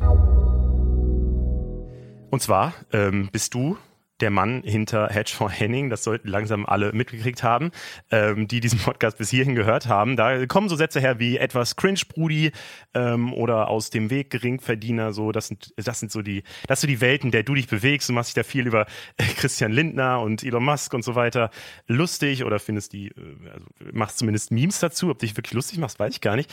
Ähm, Erklär doch mal ganz kurz, was, was das so für ein Content ist und äh, wie du diese Finanzleute da alle hops nimmst letztlich. Ja, hops nehmen ist natürlich immer, also ich sag mal, wenn du ein Meme über Elon Musk oder Christian Lindner machst, also ich sag mal, die meisten sind natürlich dann schon eher so ein bisschen aus der Bubble. Das heißt, ich sage jetzt mal, beim Christian Lindner finden das halt Liberale lustig, aber klar, machst du dich auch manchmal über ihn so lustig, das gehört irgendwie dazu. Je nachdem, wie es halt irgendwie gerade zu dem Bild oder Video passt, was er gepostet hast. Und das kommt ja immer so ein bisschen auf das Meme-Template an. Aber generell, ähm, genau, dreht sich da halt schon viel um, um Wirtschaft, Finanzen, das Thema so. Ähm, jetzt die Sachen, die du angesprochen hast, dieses etwas Cringe-Brudi aus dem Weg Geringverdiener, sind ja eigentlich dann auch Formate, die es so ein bisschen in den Mainstream geschafft haben. Also die dann so ein bisschen über die eigene Bubble hinausgeschwappt sind und natürlich auch das, ja, so dieses Stereotypische so ein bisschen verkörpern. Also eigentlich, ähm, so auch vom Namen her, Hedge for Henning ist die Seite schon eigentlich als Finanzmeme-Seite gestartet ähm, und ich denke mal, der Großteil des Content dreht sich auch darum, aber klar, du hast dann immer mal so, so Sachen, die dann eher irgendwie stereotypisch über irgendwelche reichen Leute sind, die dann so ein bisschen auch Anklang in der breiteren Masse finden. Äh, das gibt's natürlich auch. Wir haben, äh, wie gesagt, ähm, auch einen YouTube-Kanal mit dir gestartet. High Performer Henning heißt der. Ähm, da werden so ein paar Finanzthemen dann auch erklärt und eben auch mit so ein paar ja, Gags, würde ich es mal nennen, Memes, Memes ja. ähm, aufbereitet. Also ich finde den tatsächlich cool, außer dass ich die Video alle, Videos alle viel zu kurz finde. Ähm, äh, finde ich, äh, kann man da wirklich auch was lernen einfach. Das finde ich cool. Genau, genau. Also auf dem Kanal ähm, versuchen wir halt die Mischung zu geben zwischen Information und natürlich auch irgendwie Unterhaltung, weil klar, du hast auf erstmal sind es jetzt zwei verschiedene Plattformen. Also Instagram sind ja eher Bilder und kurze Videos und YouTube hat längere Videos. Erstmal den Transfer zu schaffen, dass du halt irgendwie die Gags auch in längeren Videos rüberbringst, aber gleichzeitig auch irgendwie einen Mehrwert bietest. Das heißt, die Videos sind schon so ein bisschen dieses, wie nennt man das? Da gibt es so ein schönes Wort für, ich habe es gerade vergessen, Valuetainment, glaube ich. Also, dass du halt irgendwie einen Wert bringst, aber trotzdem die Leute unterhältst, dass es halt nicht so eine steife Doku ist. Weil ich meine, klar, ich mache irgendwie eine Meme-Seite, interessiere mich für die Themen, aber ich bin jetzt auch kein Experte in dem Gebiet. Ähm, ich recherchiere dann zu den Themen. Natürlich wird das auch dann irgendwie aufgearbeitet, äh, aber versuche den Leuten da ein bisschen was wiederzugeben, was man irgendwie, wofür ich mich selber meistens interessiere zu den Themen. Und das dann halt so ein bisschen lustig aufzubearbeiten. Also man soll sich da jetzt auch nicht zu allzu ernst nehmen. Ähm, genau, lustigerweise, du hast ja eben schon angesprochen, die Twitter-Elon Musk-Übergabe ist tatsächlich ein Skript, wozu wir gerade recherchieren diese Woche. Also ah, okay. geht nächste Woche in die Produktion. Ähm, das wird auch kommen. Genau. Ähm, wir reden darüber, äh, weil, also du meintest, äh, du würdest gerne mal über Creator Economy reden und äh, machst dazu ja auch Videos, wenn ich es richtig verstanden habe. Ähm, genau, genau, da kommen auch paar, äh, bald ein paar Videos zu. Ähm, kannst du vielleicht einmal erklären, was eine Creator Economy eigentlich ist oder was das bedeutet? Ja, ähm, eigentlich ein relativ spannendes Thema. Da habe ich auch, also das Wort ist halt auch irgendwie so ein Buzzword, wenn man sich so ein bisschen da, ich sag mal für Startups, Technolo Technology, äh, oder auch Venture Capital interessiert, ist es immer was, was eigentlich seit letztem Jahr schon immer mal so ein bisschen fällt. Aber ehrlich gesagt konnte ich mir da auch nicht so was Wirkliches drunter vorstellen. Und dann war es eigentlich durch Zufall. Vor ein paar Monaten habe ich da auch einen, ich weiß gar nicht mehr, einen Podcast und einen relativ interessanten Artikel zugelesen. Und Creator Economy ist halt generell einfach nur ja, ein Markt sozusagen. Ich sag mal, wie jetzt, keine Ahnung, Biotech oder, oder da kann man sich ja direkt was drunter vorstellen. Nicht, Media oder sowas oder Industrie. Ja. Ähm, es ist quasi diese ganze wirtschaftliche Aspekt, der so um Influencer und Content Creator entsteht. Also, und das ist halt super interessant. Ähm, wenn du dir auch einfach mal die Entwicklung jetzt in der Vergangenheit oder in den vergangenen Jahren, so lange gibt es ja Influencer auch noch nicht so wirklich. Also jetzt klassischerweise auf Social Media vielleicht seit, wann fing das noch richtig an, 2010 auf YouTube. Guckst, wie sich das so entwickelt hat. Also früher von wirklich, ich sag mal so bis 2013, 14 ja, das waren halt so Leute, die haben Videos auf YouTube gemacht, so ein bisschen cringe, ne, irgendwie Let's Plays, Minecraft oder so war halt damals so ein Ding. Ähm, die aber dann angefangen haben, natürlich durch die YouTube-Ads das zu monetarisieren, dann später natürlich auch durch andere Brands, dass du halt auf Instagram normale Kooperationen hast, bis hin, wo wir momentan sind, dass viele große Influencer eigene Produkte und Unternehmen quasi aufbauen. Das heißt zum Beispiel, Jeremy Fragrance als Parfüm-YouTuber bringt sein eigenes Parfüm raus, Justin als äh, Fashion-YouTuber oder Fashion-Influencer bringt seine eigene Modebrand raus, hat diese Schritte. Und das siehst du halt immer mehr, weil natürlich, ich sag jetzt mal, wenn ich als ich sage jetzt mal, ähm, Beauty-Influencer für jetzt hier und die Hautcreme werbe, natürlich werde ich dafür bezahlt, das ist ganz gut, aber irgendwann habe ich ja auch andere Sachen, die ich da vielleicht wichtiger finde. Ich könnte Verpackung irgendwie vegan machen oder irgendwie nachhaltiger. Die soll nicht aus Plastik sein, weil ich mich dafür interessiere. Ich dann die, die Zuscha äh, Zutaten verwenden, weil ich die irgendwie auch gesünder finde oder so. Das hat einen viel größeren Einfluss auf das Produkt. Du bist ja eh schon irgendwie eine, ich sag mal, Autorität. Also die Leute folgen dir halt aus einem bestimmten Grund, weil du wahrscheinlich in deiner Nische irgendeine mehr Ahnung hast als der durchschnittliche Mensch, deshalb hören die auf dich und kannst halt das dann auch so ein bisschen in deinen Produkten weiter einbauen, halt noch tiefer, als wenn du halt externe Brands bewirbst. So. Und natürlich auch noch der, der monetäre Aspekt. Ähm, du verdienst halt meistens auch dann langfristig gesehen mehr Geld, wenn du halt an einem Unternehmen beteiligt bist oder halt dein eigenes Unternehmen sogar hast. Man hat halt wahrscheinlich ein bisschen mehr Risiko, weil man weiß natürlich nicht, ob jetzt die Leute den Eistee, den man neu rausgebracht hat oder die Pizza oder was auch immer, da immer die Produkte sind, Hautcreme, ähm, wirklich so erfolgreich genau. sind, aber ähm, wenn es erfolgreich ist, und es gibt ja richtig viele Beispiele mittlerweile, dann ist es wahrscheinlich ja wirklich ähm, so ein riesen Ding einfach, äh, dass man richtig viel Kohle da rausziehen kann, weil dann gibt es ja nicht mehr so viele andere Leute, die man noch mitbezahlen muss. Ähm, genau, du hast halt auch ähm, einen großen Vorteil, dass du halt keine Marketingkosten hast. Also ich sag mal, wenn du jetzt den besten Eistee entwickelst, wenn wir uns jetzt da hinsetzen würden, würden jetzt, ich sag jetzt mal, äh, den besten Eistee entwickeln, der würde super gut schmecken, ja, aber wie wollen wir das Ding halt an den Mann bringen? Das heißt, wir müssten super viel für Marketing und so erstmal ausgeben, wenn du halt Capital Bra oder hier ähm, Katja Krasowitsch oder wer hat Dirty? Äh, Shirin nee, David. Oder? Shirin David, genau. Ähm, wenn du halt so schon Millionen an Follower hast, ähm, kannst du dich halt auch mit einer, ich glaube, Capital Bra macht das ja mit Fanna zusammen, den Eistee, mit denen sozusagen kooperieren, dass sie quasi das ganze Operative machen, also die Geschmackssorten, Verpackung, Fulfillment, dass das quasi an den Mann geht und du machst dann die Werbung dafür. Das heißt, du hast erstmal weniger Risiko, weil du dich halt mit Leuten, die aus der Branche kommen, die das Ganze produzieren, irgendwie zusammen connectest. Plus du musst halt fast nichts für Marketing ausgeben, weil du kannst halt so die Leute schon relativ easy erreichen. Glaubst du denn, also ich fand äh, gerade die Entwicklung, die du so dargestellt hast, ganz interessant. So, ich äh, kann mich auch noch erinnern, äh, ja, so vor zehn, gut zehn Jahren, Anfang der 2010er, dass es dann alles so äh, private YouTuber waren. Und dazwischen gab es aber, finde ich, einen anderen Step noch, so 2015, 16 würde ich mal sagen, als das dann alles so professionalisiert wurde zu ähm, diesen Netzwerken, die damals ja ein Riesenthema waren. So, da kam ja dann Funk, also Ende 2016 ist ja, ja auch Funk gestartet als Content-Netzwerk. Ähm, und das war ja genau Teil dieser Entwicklung, die damals so groß war. Ähm, und ich hatte damals, ich habe damals beim WDR gearbeitet und Radiobeiträge gemacht, ähm, neben dem Studium und habe damals ähm, einen Beitrag tatsächlich dazu gemacht, wie ähm, diese Netzwerke immer mehr von klassischen Medienanbietern besetzt werden. Also ARD, ZDF machen halt Funk, äh, dann gab es Netzwerke von ähm, ja, Pro7 Sat 1, von RTL, ähm, die halt dann alle ein bisschen anders hießen. Das war alles so ein bisschen intransparent. Ähm, genauso Disney hatte ja damals äh, so ein riesiges Netzwerk in den USA aufgebaut und so. Also das war damals, sah das so aus, als würde es einfach in die Richtung gehen. Das ist äh, das, was früher Fernsehen und Radio und so war, dass sich das einfach weiterentwickelt zu YouTube halt. Aber mittlerweile äh, ist es ja dann doch wieder anders geworden, dass diese Netzwerke nicht mehr so eine große Rolle spielen, äh, beziehungsweise eher privat organisiert werden, habe ich so das Gefühl. Und eben diese Produkte in den Fokus rücken. Ähm, ist es so? Also ist es tatsächlich so ein bisschen die Abkehr von den Netzwerken oder läuft es parallel? Ähm, ja, das Problem bei den Netzwerken, da war ich jetzt auf YouTube nie so drin, weil ich halt damals keinen selber YouTube gemacht habe. Ähm, auf Instagram siehst du es ja ganz gut, da gibt es ja auch quasi diese, dieses Management von Influencern. Und da ist einfach das Problem, meiner Meinung nach, dass es das halt in den nächsten fünf Jahren, jetzt, es wird nicht komplett verschwinden, aber fast für die meisten Menschen fast nicht mehr geben wird, weil du hast ja immer, du bist ja nur so, so ein Middleman sozusagen. Also ich sag mal, wenn ich jetzt schon zehn Kooperationen gemacht habe, weiß ich ja grob, was eine Story bei mir wert ist. Ich brauche halt keinen, der nochmal 20% davon verlangt, nur dass der mich mit der anderen Brand connectet.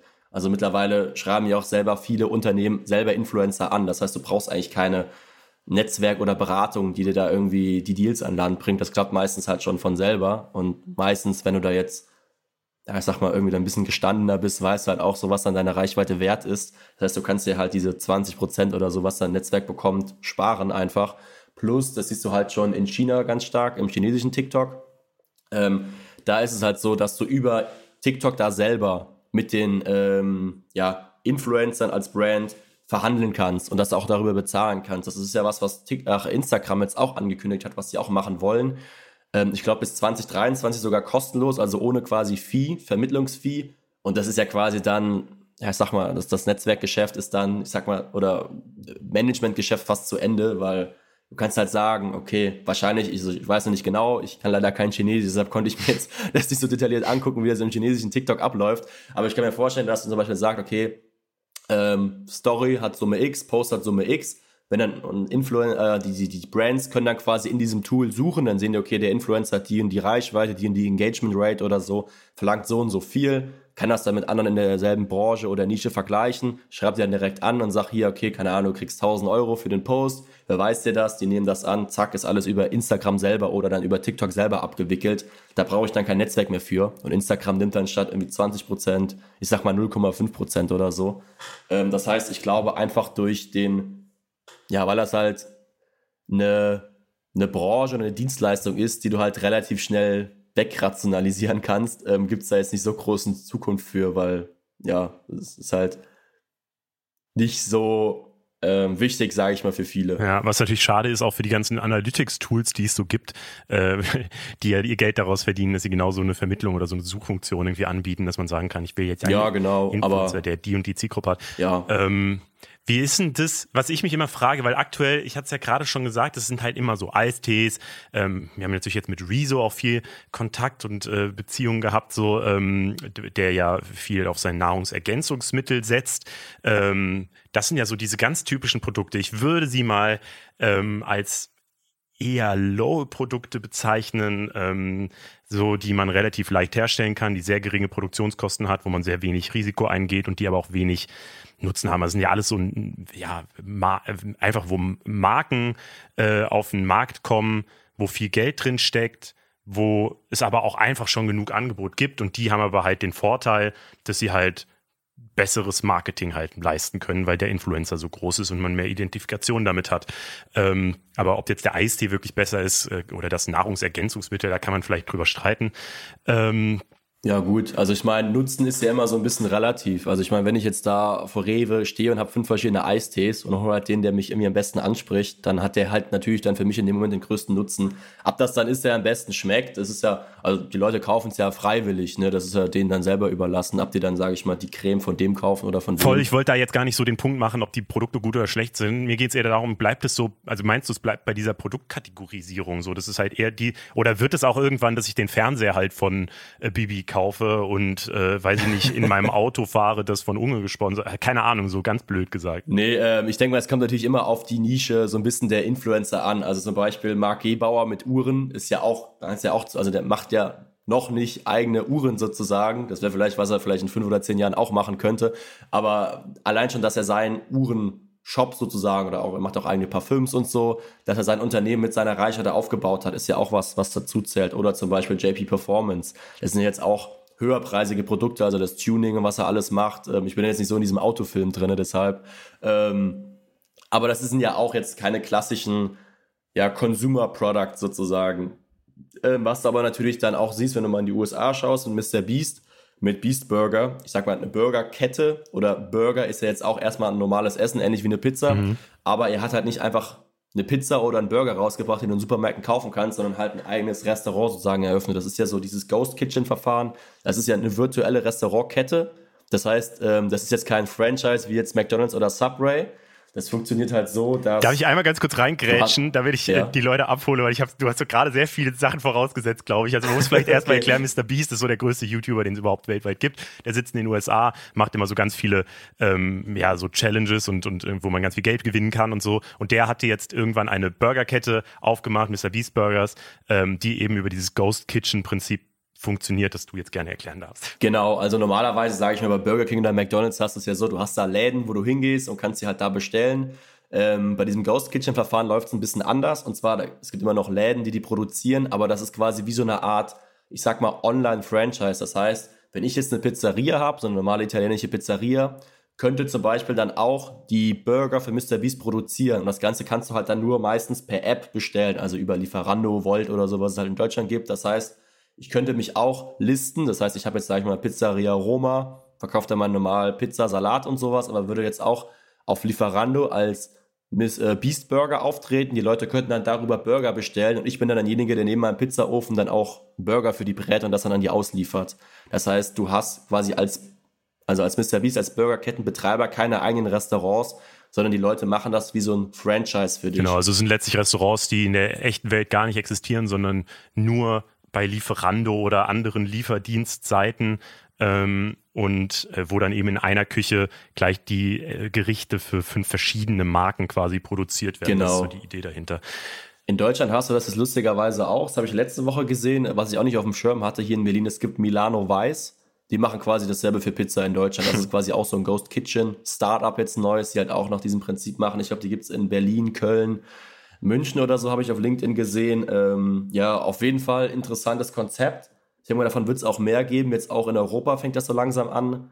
Ähm, und da könnte ich mir tatsächlich schon vorstellen, dass es da dann auch, ich sag mal, einen Capital Bra Burger gibt oder keine Ahnung, bei Moneyboy wird zum Beispiel was, was ich mir vorstellen könnte. Orangensaft. diese Trap House Kitchen. Äh, bitte? Ein Orangensaft von Moneyboy wäre doch eine Idee. Zum Beispiel, ja, weil Moneyboy hat ja auch diese Kochserie, dass er hat seine Trap House Kitchen als Ghost Kitchen Verfahren launch und dann kannst du dann einen Orangensaft, hast dann da ein paar Gerichte davon.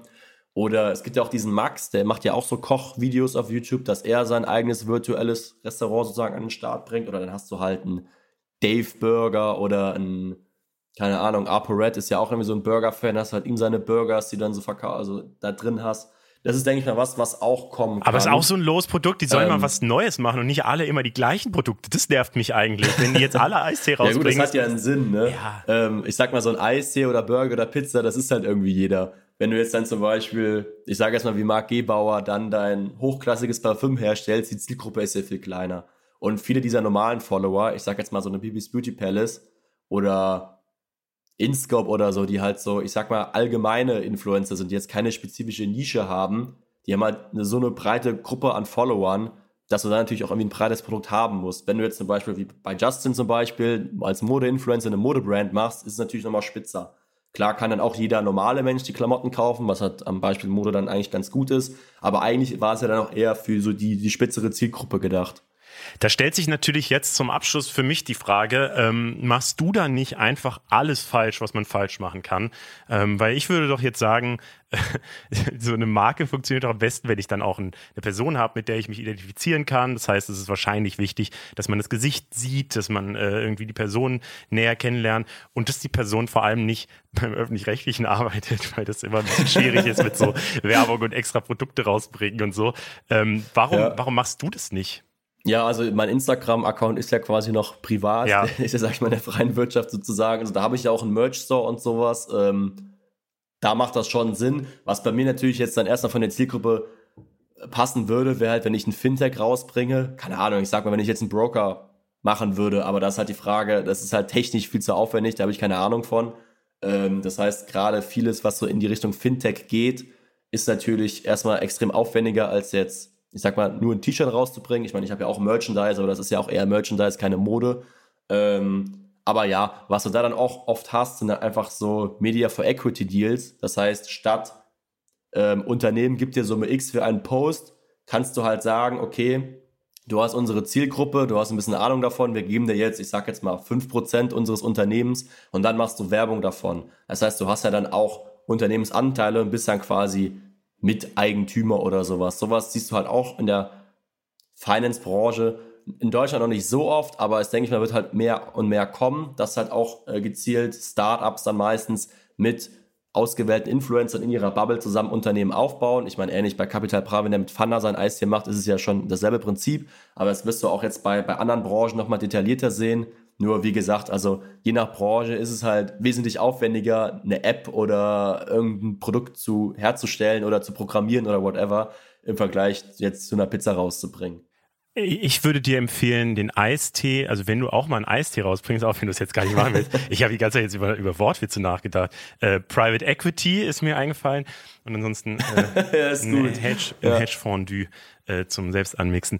Äh, vielen Dank. Ich bin gespannt, was, äh, was so die äh, Influencer-Szene, die Creator-Szene äh, so in den nächsten Jahren hervorruft und äh, ich glaube auch, dass da sehr viel Kohle drin steckt. Das wird ja wahrscheinlich auch immer mehr, oder? Also das sieht ja gerade gar nicht so aus, als würde das irgendwie wieder mal weniger werden, oder? Nee, also ähm, ich sag mal, die Influencer erreichen ja teilweise, wenn du da Millionen Follower hast, schon so viel wie früher Fernsehsender. Da musst du halt vergleichen, dahinter sitzt vielleicht eine Person, vielleicht ja noch irgendwie ein Management oder so, mit zwei, drei Personen und bei einem Fernsehsender, ich sag mal so ein Pro7, hast du ja dann Tausende an Mitarbeitern. Das heißt, die Reichweite ist dieselbe. Die Unternehmen bezahlen ja logischerweise nur für die Reichweite. Das heißt, das Geld wird ja auf viel weniger Leute sozusagen aufgeteilt. Ähm, was halt dann für den Influencer erstmal gut ist. Und du hast ja generell, also gerade in den USA, wenn du da so ein paar, gerade gibt es ja ein paar Silicon Valley Leute, also Silicon Valley da, wo die Startups sind sozusagen, die auch eigentlich Mr. Beast da relativ interessant finden, weil er halt viel, das ganze Geld, was er quasi verdient, auch wieder in seine Videos reinvestiert. Deshalb kann der halt auch irgendwelchen Leuten 100.000 Dollar dann schenken bei Gewinnspielen. Äh, finden halt diesen Aspekt relativ interessant, weshalb da auch öfters mal in so ein paar Podcasts oder Talkshows diskutiert wird, wer eigentlich der erste Influencer sein wird, der diesen Milliardärstatus erreicht. Ähm, das war ja bei Kylie Jenner mal kurzzeitig so 2020. Die hat ja dieses Kylie Cosmetics, ihre Kosmetik-Brand, zu Hälfte verkauft für 600 Millionen US-Dollar. Ähm, aber das wurde dann von Forbes, ich glaube, ein paar Monate später wieder revidiert. Also sie ist jetzt noch nicht ah, offiziell okay. Milliardärin. Ähm, dann wäre sie halt auch die jüngste Self-Made-Milliardärin gewesen, noch vor Mark Zuckerberg. Wobei man dann natürlich sagen muss, ähm, ich meine, wenn du halt schon in so eine Familie wie die Kardashians oder Jenners reingeboren wirst und dann von Kindesalter halt immer diese TV-Auftritte hast, ist es ja halt auch nicht nicht so self-made, zum Beispiel wie, weiß ich, Mark Zuckerberg, der das Unternehmen selber aufgebaut hat. Ne? Das ist ja schon dann nochmal auf dieser Self-Made-Skala, ähm, ja, ich will jetzt nicht sagen, die ist nicht komplett nicht self-made, sie hat natürlich schon wesentlich auch unternehmerisch mehr, ich sage jetzt mal, gerissen als dann zum Beispiel ihre, ihre Schwestern oder so. Also er hat da schon einen richtigen Riecher gehabt in manchen Sachen, aber es ist natürlich, die Ausgangssituation war halt eine andere, ne? Ja, wir müssen jetzt, glaube ich, wirklich mal Schluss machen, weil ich glaube, es ist äh, schon die längste Folge, äh, die wir je hatten in diesem Podcast. Ich möchte noch einmal kurz zur, zur Ergänzung wenigstens noch trotzdem sagen, weil immer alle denken, äh, dass äh, sie kaufen ja keine Influencer-Produkte und so weiter. Also auch wenn man das vielleicht privat selbst nicht macht, so diese Produkte werden halt massivst verkauft und das sieht man auch. Und ich nehme auch mal an, dass das mehr wird. Und für mich nochmal persönlich den Abschluss, dass ich alles falsch gemacht habe, weil ich habe jetzt eine Instagram-Seite aufgebaut, die 1,3 Millionen äh, Follower hat und viel Reichweite und wir können da, also wir werden da niemals Produkte bewerben, weil wir das auch gar nicht dürfen. Ja gut, aber ich meine, das hast du ja trotzdem am Lebenslauf stehen. Wenn du dann irgendwann mal, ich sag jetzt mal, irgendwas in die Richtung machen willst oder so, hast ja auch das Asset. Ich weiß nicht, wie groß war die Seite, als du angefangen hast? Ich habe sie gegründet. Ich war der zweite Follower, ja. weil mein Praktikant. Das heißt, du hast ja quasi 1,3 Millionen Follower organisch mehr oder weniger aufgebaut. Aber, dafür bist du ja auch dann irgendwie verantwortlich. Also das ist ja schon was, äh, ja, aber erstens, womit du dich dann wahrscheinlich auch bei anderen Sachen bewerben könntest. True, aber es gibt auch noch andere Leute. Also viele Grüße an Jella, viele Grüße an alle, die in diesem Team mitarbeiten. Und vor allem ist es halt ein Netzwerk. Ne? Also man hat das nicht abonniert, weil ich so Genius bin, so, sondern man hat das abonniert, ja, weil ja, nee, ein Netzwerk ist und äh, wir da auch viel Content einfach von den verschiedenen Formaten nehmen konnten. Das will ich auch nochmal richtig stellen, damit das hier nicht so ankommt, als würde ich mich selber äh, zu hoch loben wollen. Ähm, ja, danke dir auf jeden Fall dass du am Start warst, Henning. Ja, cool. Und äh, danke allen, dass ihr zugehört habt. Äh, mein Name ist Leo Braun, wir sind Funk. Funk ist ein Angebot von ARD und ZDF. Und beim Infotier, ähm, das wir am Ende mal haben, äh, wird es diese Woche ein bisschen knifflig, weil es ist die Giraffe und die, das Ding ist, Giraffen machen Geräusche, ja, aber sie machen Geräusche auf einer Frequenz, die man als Mensch nicht hören kann. Das heißt, ja, wir müssen uns jetzt einfach vorstellen, dass ihr äh, Infraschall hört und äh, ja, ihr könnt euch eine kleine süße Giraffe vorstellen. Ciao!